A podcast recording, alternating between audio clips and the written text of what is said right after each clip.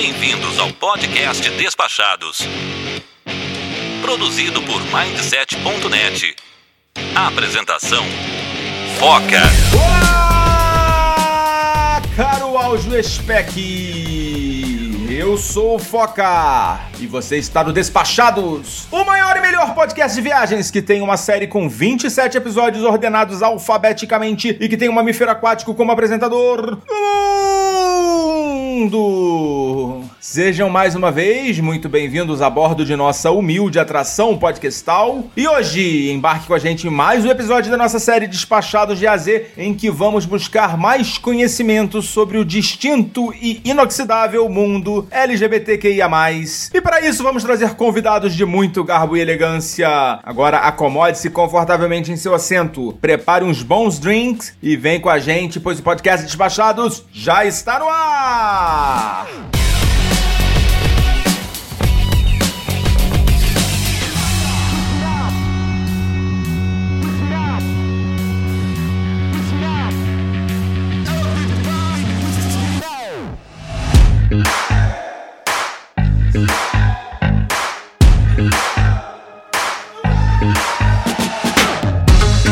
Lembrando a você que por acaso está ouvindo esse episódio do Despachados aqui pela primeira vez, queria convidar vocês a ouvir os outros episódios, os demais episódios da série Despachados de AZ, pelo agregador de podcast da sua preferência ou pelo Spotify. Não deixa de conferir os outros episódios. Se você curtir, já segue a gente, já assina o Despachados para não perder os novos episódios. Nós estamos tentando lançar semanalmente. Nessa última semana a gente teve um probleminha, mas estamos trabalhando para melhor atendê-lo e nas próximas semanas esperamos regularizar a nossa frequência, tá bom? Na semana que vem, inclusive, tem, teremos novidades aí para você que está tendo dificuldades para comprar passagem aérea. Nos últimos meses, os preços de passagens aéreas no Brasil deu uma despirocada e a gente vai trazer uma dica que certamente vai ser muito útil aí para nossa nação despachada. E agora, antes de irmos para a nossa pauta, eu quero só deixar um rápido aviso. Esse episódio foi um pouco diferente, pois é um tema que eu particularmente não tenho muito contato e nem nenhum dos nossos participantes frequentes. E durante a gravação eu me senti um pouquinho mal, pois algumas perguntas eu acredito que traziam ali em algum momento algum tipo de preconceito, obviamente que não intencional e obviamente também que nada ofensivo, mas que de alguma forma pode provocar aí algum desconforto em algum ouvinte nosso, então já queria pedir desculpas caso seja o caso, mas eu acho que é importante a gente procurar esse diálogo, tentar colocar todo mundo na mesa e assim a gente vai evoluindo juntamente com a nossa sociedade. Então aí feitos os devidos avisos, vambora pra pauta!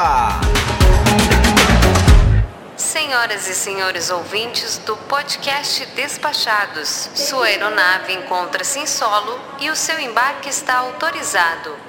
Sabemos que a escolha do conteúdo é uma decisão do cliente. Por voar com o podcast Despachados, obrigada.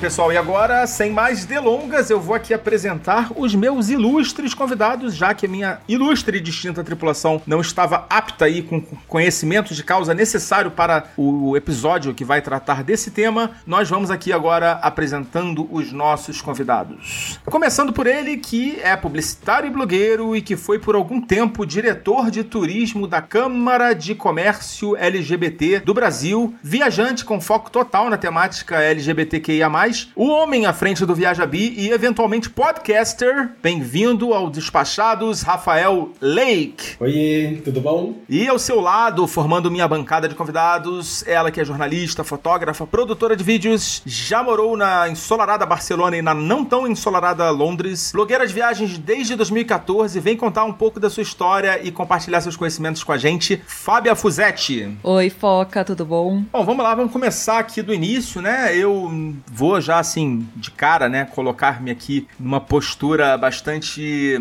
humilde aqui de dizer que eu não sou entendedor, né? E eu acho que é até um termo que é utilizado aí, né? Não sou entendido aí dos temas e por isso eu vou começar aqui com uma pergunta bem básica, tá? E seria que quais são os diferenciais que um destino de viagem precisa para ser referência para o público LGBTQIA+.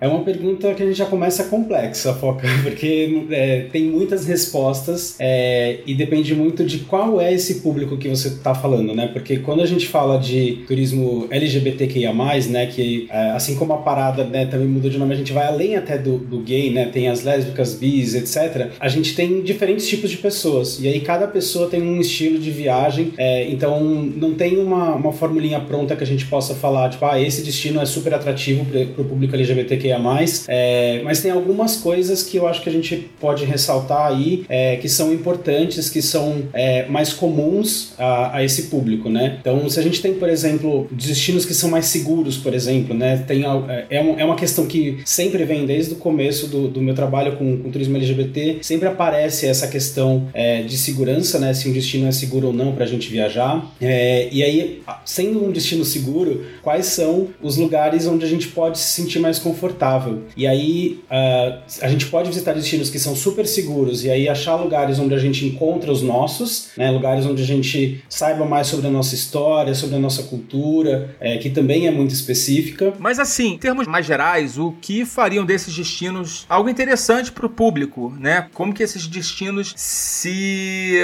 descolam, né, do, do que a gente poderia chamar de, entre aspas, um destino normal? É, são os destinos turísticos que todo mundo frequenta, né, que, que e devem ser normais para todo mundo, né, porque todos somos normais, então esse é importante de, de é, os destinos sendo comuns a todos os viajantes, a gente procura buscar lugares onde a gente se, sente, se sinta confortável, onde a gente encontre com os nossos. É, quando a gente tem preconceito, por exemplo, né, dependendo do lugar, a gente busca o gueto, né, onde, um lugar onde a gente se sinta, eu possa beijar um, um outro cara sem correr o risco, assim, sem ter esse medo é, pela minha segurança. Então tem esses dois lados, um destino que já é um destino seguro e a gente busca lugares onde a gente encontra pessoas que tenham interesses comuns, é, como, sei lá, uma balada, um museu, um bar, é, tem diversos tipos de, de atrativos aí diferentes, é, e em destinos que não são tão seguros, é, ter, é, é, é, importante saber aí o que, que é atrativo, assim, se eu quero visitar, por exemplo, o Egito, mas a Fábia tem até, pode contar um pouco melhor sobre o Egito, mas você quer visitar o Egito e é um destino que não é tão seguro assim, então como é que você faz para aproveitar esse destino, para ele ser um destino atrativo para você, mesmo que não seja totalmente é, seguro. Então são muitas questões aí nesse, nesse leque para a gente avaliar, mas acho que talvez eu passei fazer uma ponderação geral aí, se a Fábia quiser complementar. Agora eu vou um pouquinho além e eu queria saber, assim, de destinos onde você se sentiu abraçado, acolhido, né? É, tem lugares e lugares, né? Tem, tem muito lugar maravilhoso. Tipo, nós moramos na Espanha há quatro anos, eu e a Gabi, né? Eu sou casada com a Gabi, a gente escreve o blog juntas. A Gabi, inclusive, que estava convidada para participar hoje. É, hoje ela não tá por aqui. É, tô representando o casal.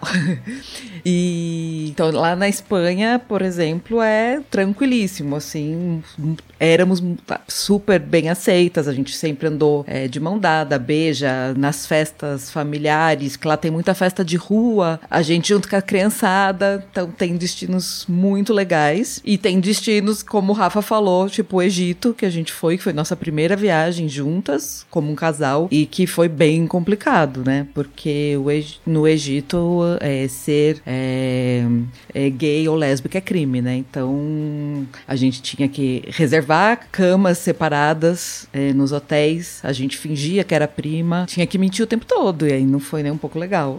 Assim, interessante você ter falado. Eu lembrei de uma história de uma amiga minha, não é uma história minha, mas ela viajou com uma amiga dela pra Índia. E era amiga mesmo. Até onde eu sei, né? Ela é hétero. E viajou com essa amiga para conhecer, turistar. E ela me contou que teve, assim, vários perrengues nessa, nessa viagem por conta de estar viajando só com uma mulher. E toda hora ela ia em recepção de hotel, em restaurante, e perguntando por que, que ela estava só com uma mulher e cadê o seu marido. É, e que além da, da homofobia, da LGBTfobia, entra aí também o machismo nesses, em muitos desses países, né? É, essa minha amiga se chama Carla e ela já até participou aqui de um episódio bem antigo aqui que a gente falou de destinos espirituais. Aqui eu não vou lembrar agora qual é o número desse episódio, mas o meu editor aqui pode fazer essa gentileza de colocar agora. Episódio 10: Viajar e rezar. E ela mencionou essa questão de não ter, de ter sido praticamente impedida de entrar no hotel porque é, ela estava com essa amiga e só tinha uma única suíte disponível, que era uma suíte com cama de casal, e ela não poderia de maneira alguma ficar com uma mulher em um quarto de hotel com cama de casal apenas.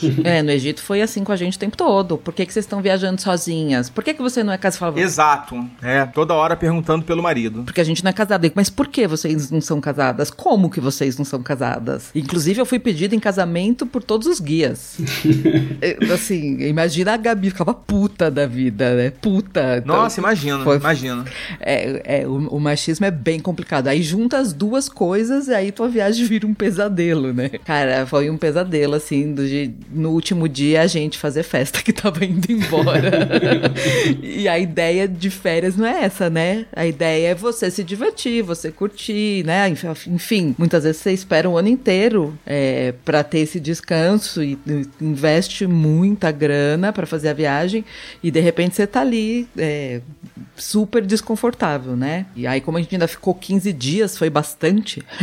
Aí foi assim, no final cansa. A gente já. A gente achou que não, nós somos uma unidade boa, enfim, né? Um lugar maravilhoso, tem tanta história, precisamos conhecer, mas aí foi mais difícil do que a gente esperava. Rafael, é, isso que a Fábia tá contando aqui pra gente, né? Esse sofrimento que ela teve. Você, em algum nível, também já passou por alguma coisa desse tipo? Não, eu acabei tendo. Como eu sou solteiro, então eu acabo. Você acaba ficando menos exposto às pessoas terem uma leitura LGBT sua, né? É, por conta do. Eu tenho, enfim, olhando para o passado, né, a gente se avalia bastante também. Eu, eu, percebi que lá na escola, quando eu sofria bullying, etc., por ser um pouco mais afeminado, eu reprimi muito desse jeito. Então, o meu jeito hoje ele é muito menos feminino do que ele seria se eu não tivesse passado por esse bullying todo. Então, por eu ter essa leitura mais passável, né, como, como a gente acaba falando na, na comunidade, uma leitura mais heteronormativa do meu jeito, eu acabo não sofrendo tanto. É, mas uma outra coisa você percebe percebe, você percebe um olhar aqui e tal. Eu também não faço questão de esconder, vira e mexe, tô com, com roupa do arco-íris por aí, então é, você acaba sendo exposto a isso, né? Mas eu acho que é, vai até além, sabe, Foca? Acho que tá em pequenos detalhes, assim. Eu lembro que quando eu, eu fiz o um intercâmbio em Londres, é, e quando eu cheguei lá, isso a gente tá falando de 2009, eu lembro de ter uma cena que me chocou muito, assim. Eu tava com o meu ex na época, e a gente entrou no metrô, e a gente chegou, assim, na plataforma. Quando eu tava na beira da plataforma esperando o trem, eu olhei para trás, e perto da parede tinha um casal de de meninos abraçadinhos ali. Eles não estavam fazendo, não estavam se pegando, não estavam fazendo obscenidades, nada disso. Eles estavam abraçadinhos e, de, e, deram um beijo. E aquilo me deixou desconcertado. Eu, eu, fiquei olhando pro lado do tipo, caraca, ninguém vai fazer nada, ninguém vai falar nada, né? Porque se a gente tá, ainda vê que isso é difícil de acontecer hoje, em 2022, em 2009 isso era um outro cenário, né? Então, esses pequena, essas pequenas coisas é, fazem a gente se sentir confortável em um destino. Então, vai além até de, né, de uma coisa muito grandiosa. Esses pequenos detalhes já fazem muita diferença, né? Mas eu lembro que eu tive uma, uma viagem para Namíbia que eu fiz com um amigo hétero. É, a África, no geral, tem muitos países que não são é, abertos, né, à comunidade. É, e a gente nada aconteceu porque era um destino. Era, Namíbia é um destino que você viaja muito tempo sozinho, assim. Você não vê muitas pessoas, né? Mas de natureza. Até porque eu acho que não tem ninguém na Namíbia, né?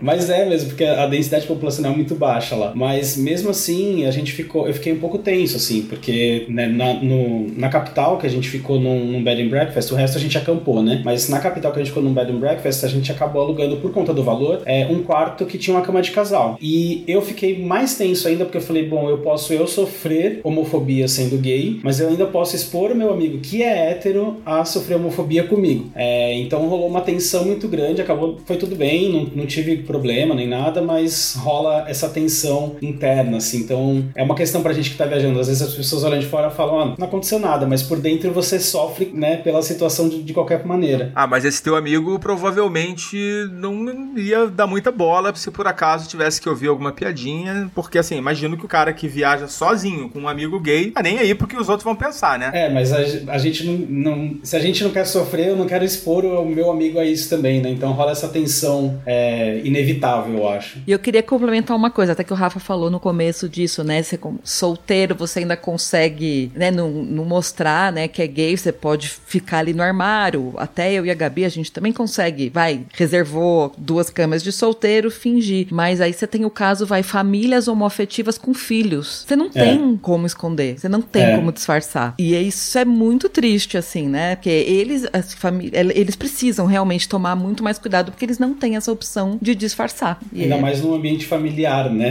De viagem, É, que é onde sim. mais acaba tendo esses problemas. É, como é que você sai ali duas mães ou dois pais e aí fala papai, papai, ou mamãe, mamãe, aí pronto, você foi tirado do armário, né? Isso foi uma questão de um debate com um casal de meninas que tem filhos, amigas nossas, que a gente também não tinha pensado nisso. E aí elas colocaram isso na roda, eu falei, gente, é verdade, que difícil.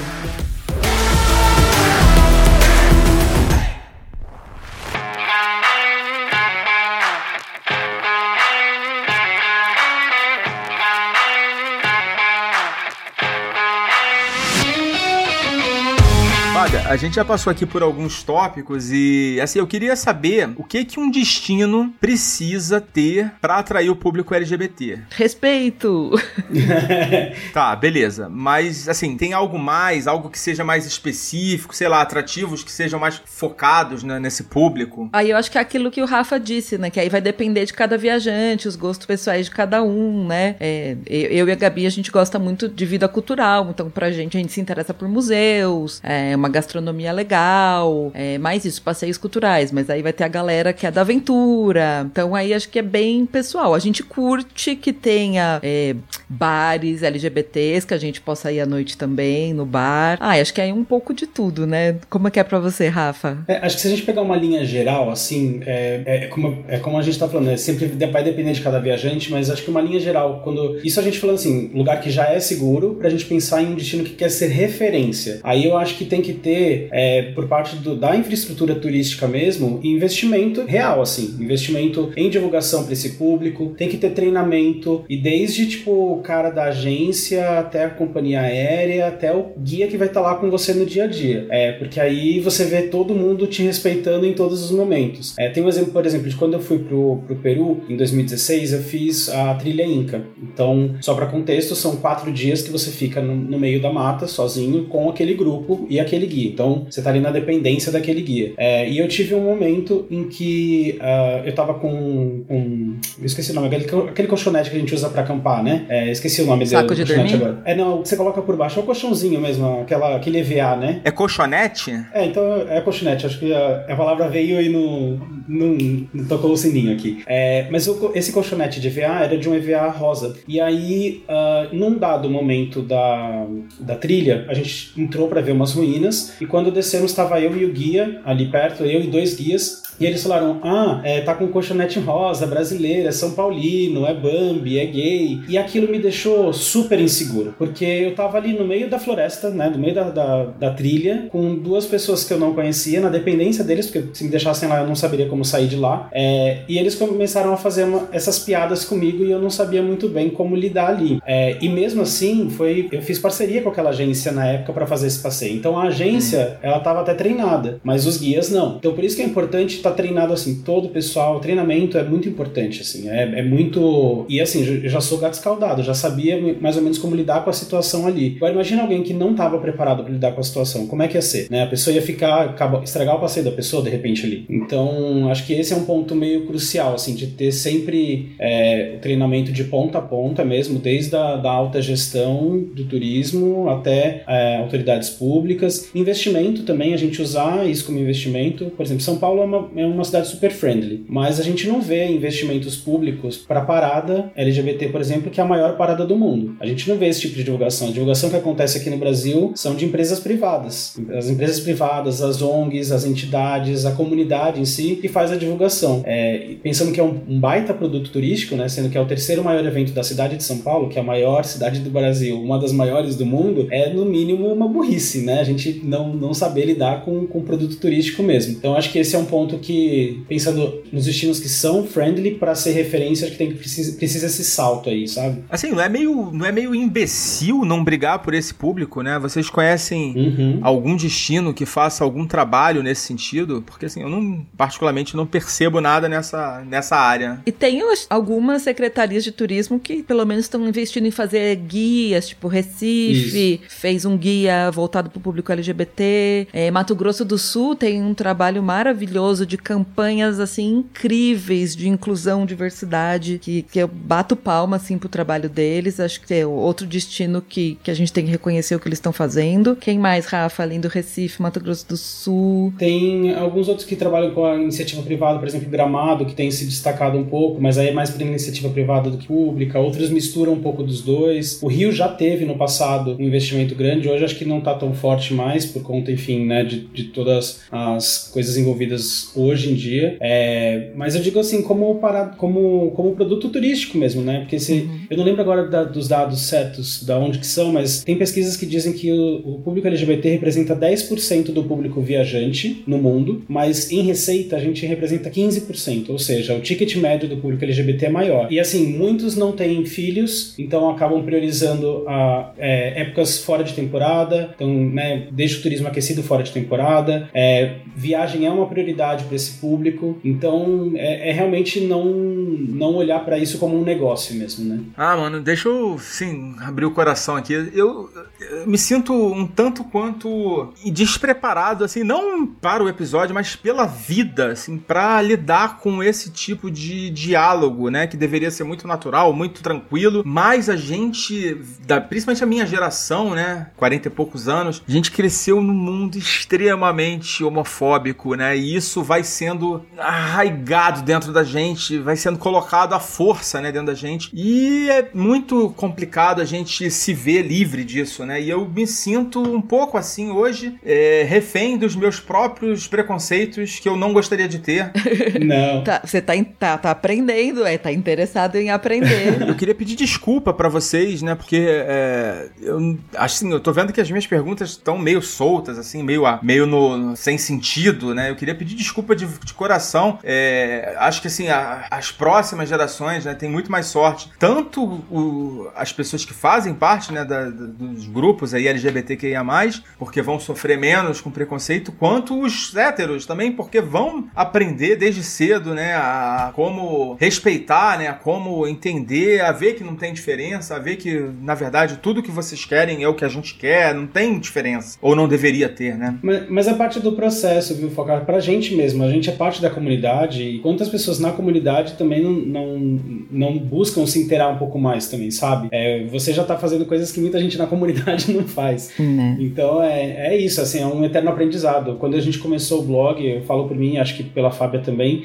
quando a gente começou a trabalhar com isso, a gente não sabia metade da missa, assim, sabe? A gente não entendia, a gente tinha nossa experiência para poder é, usar, mas não entendia a realidade de outras pessoas, né? De pessoas trans, por exemplo, como é que fica nesse rolê, né? É, assim, eu, eu vejo que existe uma carência de conhecimento, né? De entender esse universo. Para complementar isso que você falou, por exemplo, até por isso hoje a gente não usa mais o termo parada gay, por exemplo, porque sempre quando se fala em turismo para a nossa comunidade, é, o gay é sempre o que, o que leva a, o bolo, né? É sempre o que leva a festa. Então, é, não, se, não se lembra das lésbicas, não se lembra dos bissexuais, não se lembra das pessoas trans. Até por isso a gente tem a nossa parada LGBT é, em São Paulo, mas existem outros, no, no, mês de junho, ocorrem outros eventos que são, por exemplo, a caminhada de mulheres lésbicas e bissexuais. Uhum. A gente tem a marcha trans, que é justamente para dar visibilidade para quem, mesmo na nossa principal parada, não tem tanta visibilidade da mídia. Né? A mídia, quando vai representar a parada, representa o homem gay sem camisa, branco, musculoso Sim. e drag queen. Né? É isso que a gente é, é, tem. E não é só isso, a gente vê família, a gente vê um monte de, de outras coisas, né? De, outras, de outros tipos de pessoas lá. Mas de eventos que você estava perguntando, tem um monte, né? Tem muito festival, né, de cinema e vai ter agora um primeiro festival de música, né, em Portugal, só de artistas LGBTs, né? E para todos os tipos, né, Fá, de público, assim. Você tem desde as pessoas que gostam de esquiar, por exemplo.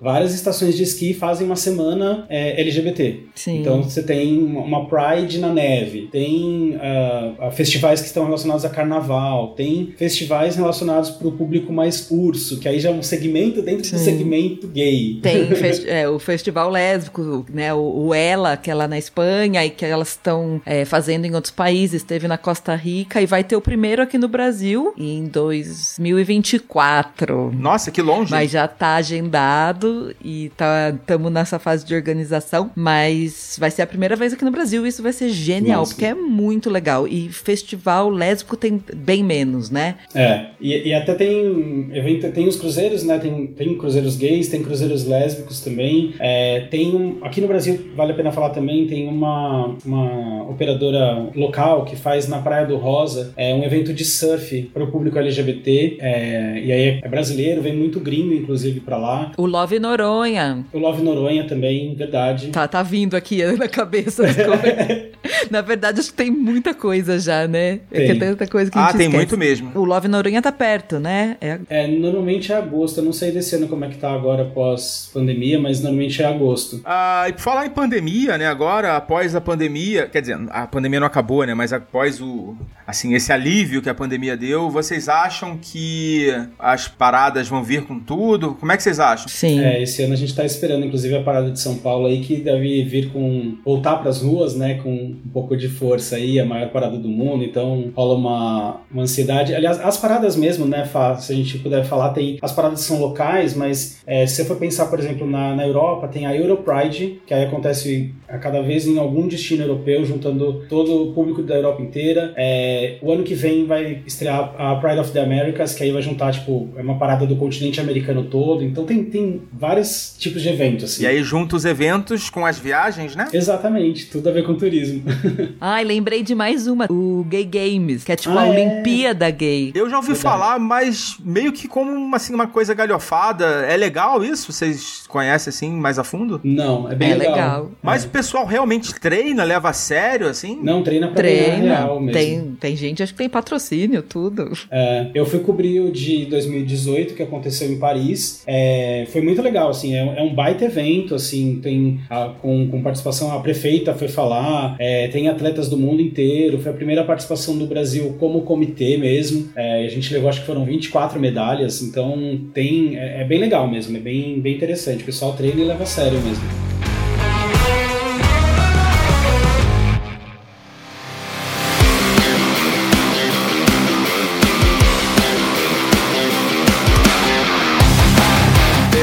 Assim que o público LGBTQIA+, seja muito amplo, muito diverso. É, existem destinos ou points que sejam específicos mais para um do que para outro? Mais pro L do que pro G, ou mais pro B pro- do que pro T? De primeira acho que não, mas é, tem, tem muitos. o- Os hotéis agora estão.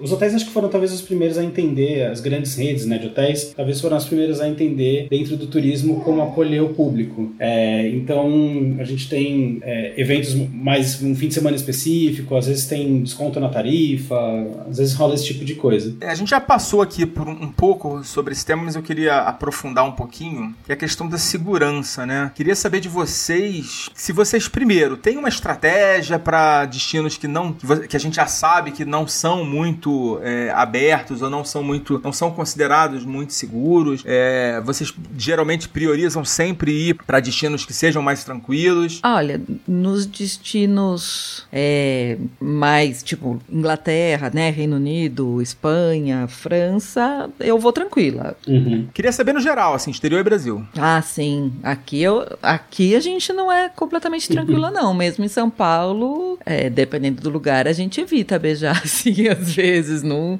eu não acho nada tranquilo, não. É, eu acho que a gente tem esses cuidados meio. é, já, já é meio inconsciente até na gente, sabe, Foca? Tipo, a gente já tá num, num lugar, a gente já. Quando vai beijar, já meio que olha pro lado e tal. Com o tempo, né? Como a- a- as meninas moraram em Barcelona, em Londres eu senti isso também. Assim, com o tempo você vai dando uma relaxada, você vai deixando suas barreiras caírem, assim. Mas no começo, acho que em todo lugar você fica meio tenso. Mesmo em países como a Espanha, apesar de quase nunca acontecer, às vezes acontece. E rola agressões e, e gente, né, tomar surra. E quando foi? No 2019 que abriu lá em Barcelona um centro LGBTI. E ele foi pichado na semana que abriu. Picharam e quebraram a porta de vidro da entrada. Então, gente, tá falando de Barcelona. É, se Barcelona, Madrid, na Espanha acontece isso, imagina aqui, né? Então É. tem sim ainda agressão, então não dá pra gente relaxar completamente e achar que, que tá tranquilo. A gente sempre tem um. Não, sempre a gente tem que sempre estar ali a um nível de atenção, né? É, assim, bizarro isso, né, cara? Um momento assim que o mundo parece estar tá caminhando para uma maior integração, para mais respeito, para mais aceitação, aí vem uma onda assim retrógrada, Sim. né, reacionária pelo mundo todo, né? Eu ia comentar isso, que acho que é importante, é, enfim, quando a gente fala de, das questões LGBT, a gente não consegue fugir muito é, da parte política da coisa, porque a nossa existência já é mais política, né? A gente existir já é política. É, e a gente, quando, alguns anos atrás, a gente teve uma, uma abertura, né, no mundo inteiro, assim, das, dos países começarem a entender melhor, começar a aplicar é, políticas públicas para a comunidade LGBTQIA+. Então começou a ter um movimento mais progressista mesmo, de abertura, de acolhimento, de leis, etc. É, e aí o que eu costumo falar é que quando a gente saiu do armário, é, essas pessoas reacionárias também começaram a sair do armário, né? Começou a vir para o debate público. É, pensando a longo prazo, eu acho que isso é uma coisa boa, porque a gente vai conseguir discutir, ver o quão absurdo são essas ideias, e aí não fica... Porque o preconceito sempre existiu, ele era só mais velado antes, é, mas ele sempre existiu. E agora a gente discute, a gente fala, então acho que a longo termo vai ser bom, mas no momento que a gente está vivendo está muito difícil. É, então a gente vê essa onda mais reacionária no mundo inteiro acontecendo, é, tomando uma forma até institucional, né, no, como os governos sendo mais reacionários, e, e a gente vê uma regressão aí é, em direitos, em conquistas, que, enfim, a gente espera que, que passe logo. Né? É, certamente, mas parece que as coisas aqui no Brasil não param de piorar. A gente espera que não. Por isso que é importante sempre, a gente pensa muito, quando até fala um ano de eleição, né, a gente pensa muito na eleição presidencial, a gente tem que pensar no Congresso, né? Pessoal que vai realmente lutar pela gente lá, então é importante esse toque, a gente ter isso em mente sempre. Queria perguntar para vocês, assim, agora, das viagens todas que vocês fizeram, onde vocês se sentiram mais bem recebidos, mais, melhor acolhidos, mais seguros, mais à vontade, onde curtiram mais? Ó, pra mim no Brasil, a gente ama Recife, muito bar, muita festa LGBT, e é muito legal você andar na rua, muita gente com, com roupa, com a bandeira LGBT, as pessoas também se beijando na rua, é um lugar que a gente se sentiu muito à vontade, os rolês lá são muito legais, é, é uma capital cultural muito forte, eu, eu acho, assim, uma das capitais mais legais, assim, pra, pra conhecer. E aí tem as praias, né, tem um monte de lugar é, lindo ali por perto, é, Só não é que... muito recomendável para tomar banho. Não pode, senão o tubarão te come. Mas dá pra ir pras praias perto, pode ir pra Ilha de Tamaracá, é, pra Praia dos Carneiros, que acho que é a praia mais bonita do Brasil. Mas também agora começou a ficar mais bombado, assim, ela perdeu, perdeu um pouquinho da magia, assim, de quando a gente foi. Mas, ai, um, um charme. e acho que eu, eu, escolhi do Brasil Recife. E, ah, de e mundo eu acho gosto muito do Reino Unido, porque mesmo em cidades menores tem coisas muito legais. E assim, em Birmingham, acho que eu fui uma, uma noitada mais incrível LGBT, que a gente entrou num bar sapatão e tinha pessoas assim de 80 anos no bar cantando e dançando. Então ali era um nível de inclusão não só de estar todo mundo, mas de ter pessoas mais velhas na balada, muito animado. A gente entrou no bar, tava toda mulherada em cima do bar dançando. Foi assim épico, épico, épico. É, isso é bem legal de ver quando tem essa mistura de verdade. Acho que na, na Europa, no geral, mistura mais as idades, né? Não fica tão só na galera muito jovem que nem a gente vê por aqui, assim. É, eu acho que aqui no Brasil eu posso falar de um outro, de, e por uma outra vertente, assim, de escolher destinos, que eu sou muito de natureza, né? É, então, Bonito para mim foi um destino que eu gostei muito de, de conhecer. E aí, até pros internacionais também, acho que são destinos de natureza que eu, que eu gostei, assim. O deserto do Atacama, no Chile, é, que para mim foi, sei lá, uma das viagens mais incríveis que eu já fiz. Ah, uma experiência transformadora, cara. Eu também, minha é, também, concordo. Muda a é vida. Muito incrível. Te muda como ser humano. Muda mesmo. É, é, é surreal, assim. São paisagens e é pertinho, assim, né? É, o Peru, eu passei um mês viajando por lá. Aí não, não necessariamente por coisas LGBT e tal, não tem não só por esse viés, mas é muita natureza. Fiz trilhas incríveis, lugares maravilhosos, conheci gente muito bacana. É, a Namíbia também foi um especial, né? Apesar de ser é, não ser friendly, foi uma viagem incrível por conta desse lance de natureza. Mas aí, falando de cidade mesmo, a, a, eu concordo com o que a, Flá, com que a Fábia falou de, do Reino Unido. Acho que é assim surreal de bom. Mas tem Toronto, por exemplo, que é uma cidade muito legal é, e muito, muito, muito friendly. A própria Nova York, Buenos Aires, enfim, se deixar eu vou ficar aqui falando vários, mas. Nossa, Buenos Aires é muito legal também, né? Tá aqui do lado, é tão facinho de ir, tem tanta coisa e linda e comida maravilhosa, também acho muito bom. O Uruguai, que é também muito rolê. Acho que a América do Sul, né? A gente, putz, tá aqui do é. lado, é. os hermanos, e às vezes a gente fica mirando ali na Europa e a América uhum. do Sul é absurdo de bom, gente. É, é verdade. Vocês falaram de Londres, né? E eu, ouvi agora há pouco tempo uma, uma frase que me pegou aqui. Eu queria discutir ela com vocês. É um amigo, aliás, eu não sei se foi um amigo ou se foi um, alguém que eu vi na internet, alguma, algum podcast, sei lá, que falou que Londres é uma São Paulo triste. Ai, não sei. Olha, pra mim tá triste, por exemplo, passar pela, pela Praça da Sé hoje e ver o estado que, que ela tá, sabe? Então, pra mim, isso é triste. É, É, eu não posso falar. É, Londres é meu lugar favorito, do- favorito no mundo, então eu, eu sou suspeita. eu, eu, tô, eu tô com a Fábia. Eu não conheço, mas tá difícil de programar Pode ir. pra ir lá agora porque o câmbio tá foda, é né? muito legal. Tá tenso. É, é que é uma cidade que, eu vou te falar uma coisa aqui, por exemplo, por que, que eu não acho que é uma cidade triste? É uma cidade que, é, talvez as pessoas sintam falta aqui do calor humano, assim, né? Só que eu acho que é, a parte ruim disso é que aqui a gente se preocupa demais com a vida do outro, que não acontece por lá. É, e eles têm, você tem uma sensação, obviamente, tem, pode ter violência, etc, mas é diferente, assim, você se sente seguro andando na rua, seja a hora que for, você volta para casa às três da manhã e fica no ponto de ônibus esperando sem medo algum, né? É, você tem um sistema de transporte que funciona, você tem, isso falando quando eu fui lá em 2009, tinha aqueles caixas automáticos no supermercado que não tem uma pessoa conferindo quanto deu, né? Você fala, caramba, eles confiam tanto em mim aqui e eu vou fazer errado, né? Um outro tipo de pensamento. Então, eu não sei, eu sou um pouco suspeito para falar de lá também, que eu adoro.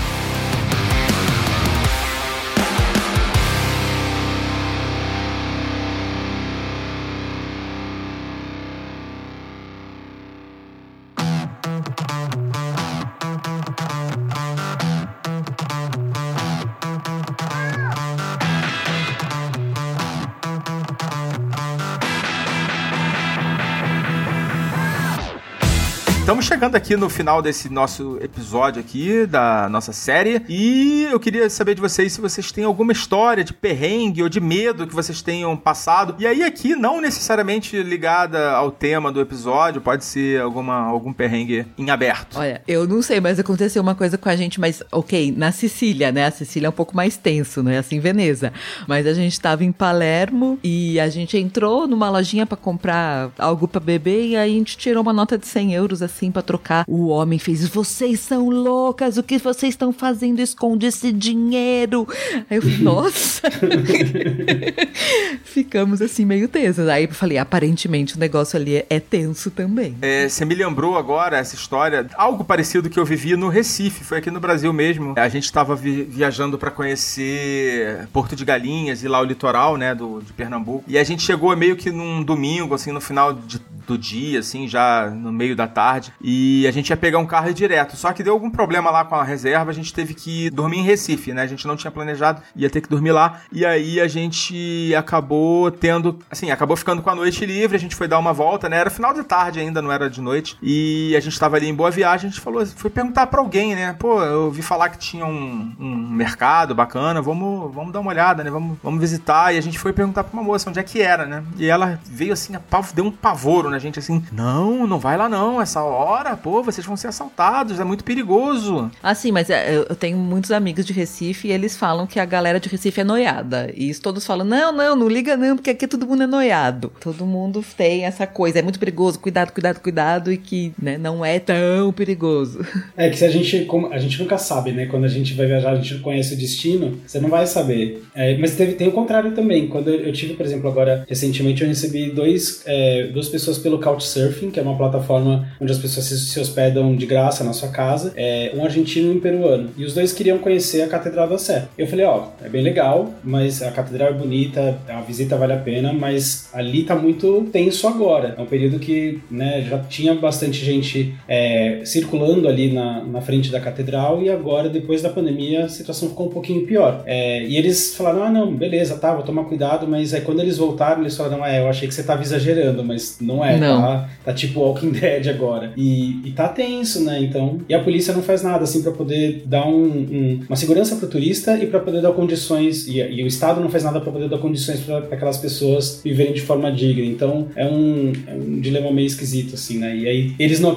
Aí com eles foi o contrário que com você, né? Eles não acreditaram que eu falei, foram e falaram, é, realmente É. tá tenso. E agora, né, pra gente se encaminhar aí pro encerramento desse episódio, quais são as próximas viagens viagens que vocês têm planejadas. E aí, quem começa aí, Fábia? Bom, a, a próxima vai ser uma viagenzinha bem pequenininha, mini viagem, quase que um passeio, que a gente vai pra Santos. Ai, legal, morei dois anos lá em Santos. Muito legal. Ai, adoro lá. Sempre tive família, adoro a cidade. É, acho a, orla lá muito legal. É, aí depois, dia 30, vou pra Salvador. Ah, Salvador, Dendê. Isso. Aquela coisa a- gostosa, baianidade. Opa, maravilha. Então eu já tô me sentindo aqui no sol, curtindo Salvador. e já tô me sentindo comendo um, ara- acarajé aqui. E depois a gente vai. Nossa, eu não sei nem se eu posso falar porque a gente ainda não revelou pros seguidores. A gente só falou que ia fazer uma viagem internacional. Olha aí, hein? Exclusiva aqui pro Despachados.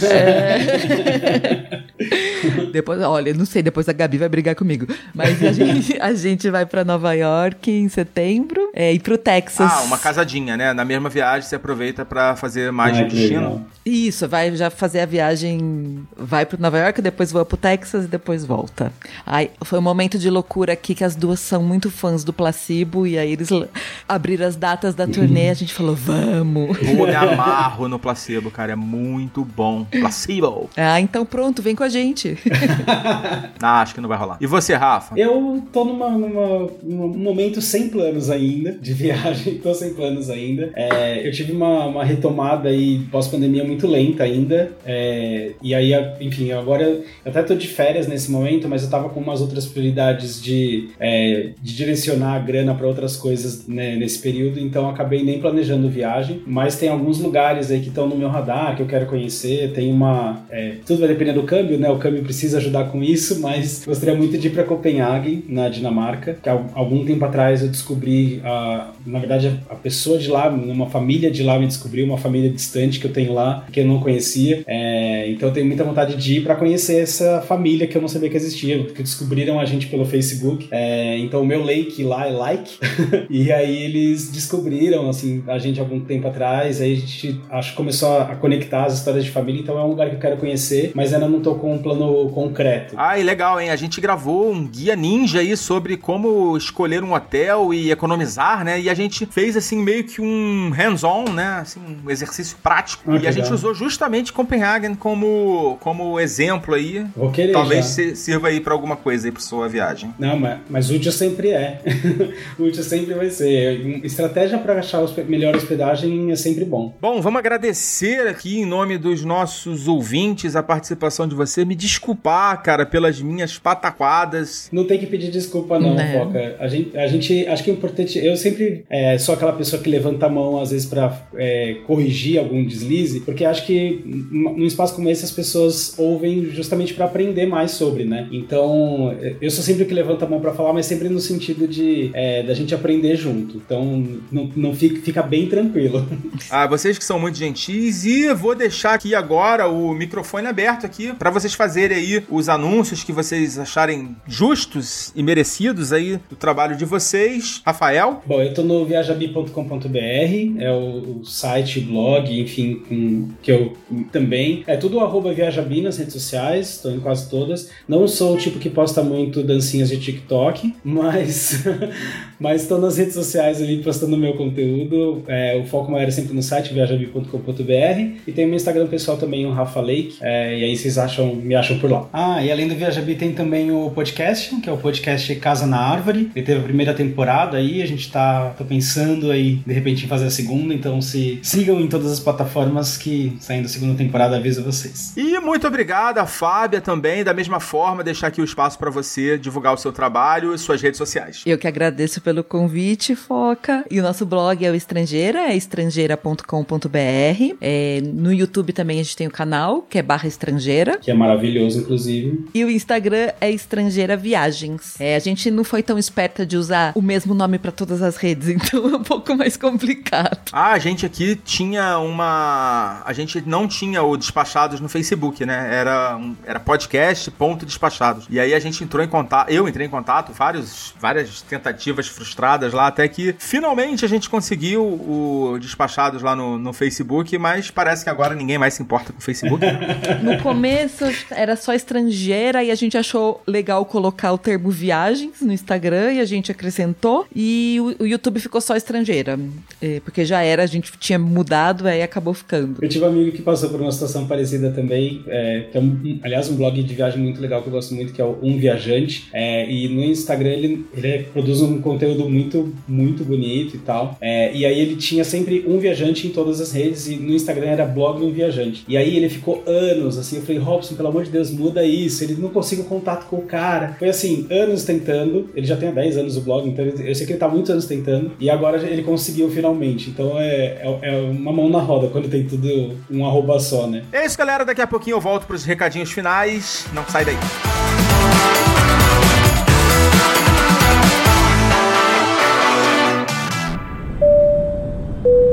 Você já sabe, mas não custa lembrar. O podcast Despachados precisa do seu apoio. Visite o site apoia.se barra despachados ou procure por Despachados no seu aplicativo PicPay. Escolha um dos planos de assinatura que mais combina com você. Pela atenção, obrigada.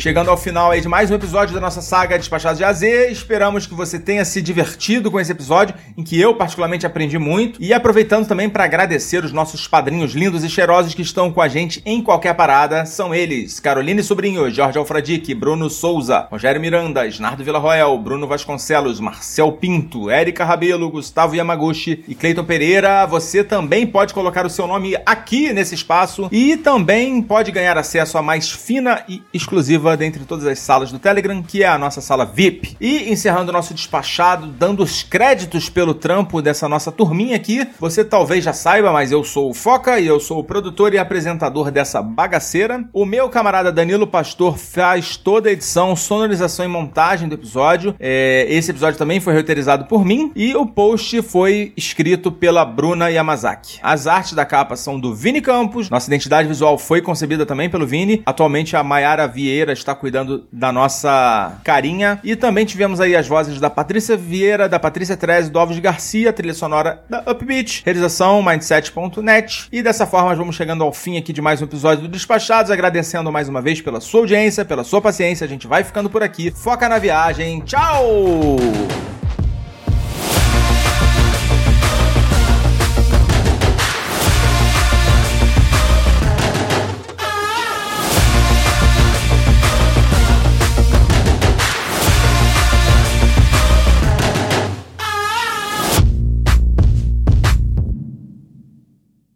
Esse podcast foi editado por Nativa Multimídia, dando alma ao seu podcast.